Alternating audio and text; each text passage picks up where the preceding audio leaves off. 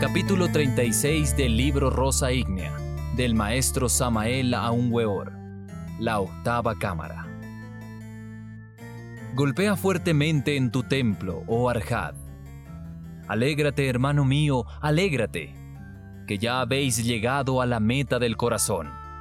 Ya le pagaron al especialista que despertó tu cuarta culebra y que a través de supremos esfuerzos ha conducido sabiamente tu serpiente hasta aquellos centros sagrados del corazón. Todo trabajo hay que pagarlo, y ya le pagaron a tu especialista. El servicio grandioso de haber conducido tu culebra sabiamente desde el coxis hasta estas cámaras inefables del corazón. Solo el servicio desinteresado, la castidad y la santidad nos llevan a las cumbres inefables. Ya viste, hermano mío, que es el gran servicio. Conozco a muchos hermanos espiritualistas buenos y virtuosos que luchan por la perfección. Conozco a muchos hermanos que luchan lo indecible por corregir sus defectos y purificarse, pero no se acuerdan de los demás. Ellos se sienten solos y luchan por su autosuperación espiritual y por su autoenaltecimiento moral pero no se acuerdan que tienen más hermanos y de que todos somos hijos de una misma madre. Su espiritualidad es una espiritualidad egoísta, y como no le sirven a nadie, ni se sacrifican por nadie, ni están luchando por la espiritualidad de nadie, los maestros no les deben a ellos nada, y por lo tanto no hay que pagarles nada, porque nada se les debe Toda iniciación es un pago que hay que hacerle al hombre. Pero si nada se le debe al hombre, nada se le da. Y por lo tanto, aunque grite y clame pidiendo la iniciación, primero le salen canas. Se ha abierto la majestuosa puerta del templo sagrado del corazón. Entra, hermano mío, a la gran catedral del alma, para celebrar la fiesta del Arjad Entra, hermano mío, en el templo corazón, para que recibas la cuarta iniciación de misterios mayores. Viste con tus mejores ropas. El templo está de fiesta porque la mente y el corazón ya se unieron mediante el fuego. Algunas beldades inefables danzan delante de ti. Con la danza sagrada de las runas, tu mente cuelga de un madero, está cristificada y es ahora desprendida de su cruz para celebrar la fiesta.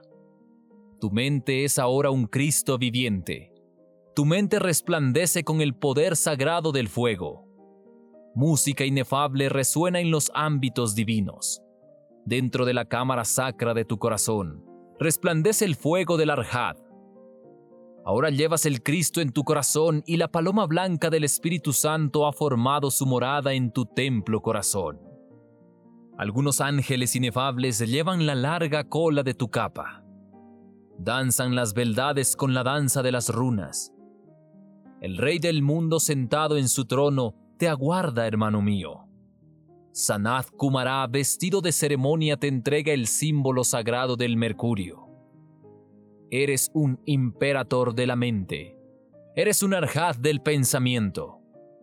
Ahora tu mente arde abrasadoramente entre el crepitar de estas llamas universales.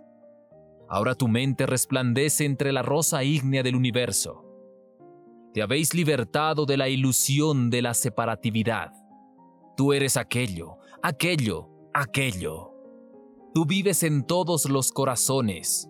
Tú ves a través de todos los ojos. Tú oyes a través de todos los oídos porque eres aquello, aquello, aquello. Ahora podréis exclamar, yo soy Adman, el inefable. Yo soy el que soy, el que siempre ha sido y el que siempre seré. Todo el infinito estrellado es mi cuerpo. Todo el universo es mi personalidad, y por ello me expreso con fuerza y con poder a través de mis arjad. Lloro en el niño, canto en el ave, florezco en mis granados.